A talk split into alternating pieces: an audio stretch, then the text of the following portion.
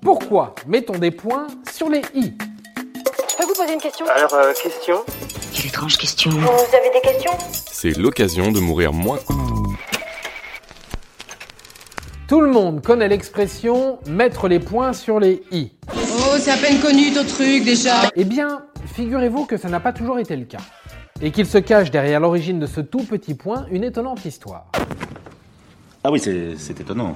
Le point sur le i est né aux alentours du XIIe siècle. Tout de même 27 siècles après l'invention de l'alphabet. 21 jours 21 jours, ça fait presque un mois, bah. Un mois, c'est long, tu sais. Pendant tout ce temps, le i n'a pas porté de point et apparaissait sous la forme d'un simple bâtonnet. Le problème, c'est qu'on le confondait avec les lettres L, N et M en écriture gothique minuscule. Ouais, t'as vu, c'est chiant ça. Cette ressemblance est surtout devenue problématique chez les moines qui retranscrivaient les manuscrits. Pour différencier les lettres, ils ont donc décidé d'ajouter un signe distinctif au i. Habile. Au départ, il s'agissait d'un trait. Mais avec le temps, pour simplifier et pour écrire plus vite, le trait est devenu un simple point. C'est plus facile pour moi. Et voilà, maintenant, vous savez tout.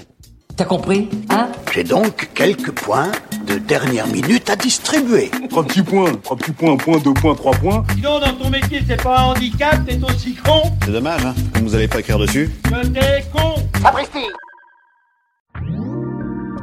Si tu as aimé ce podcast, c'est le moment de t'abonner, de laisser une note ou un gentil commentaire. Et si tu as fait tout ça, eh bien merci, car ça nous aide beaucoup.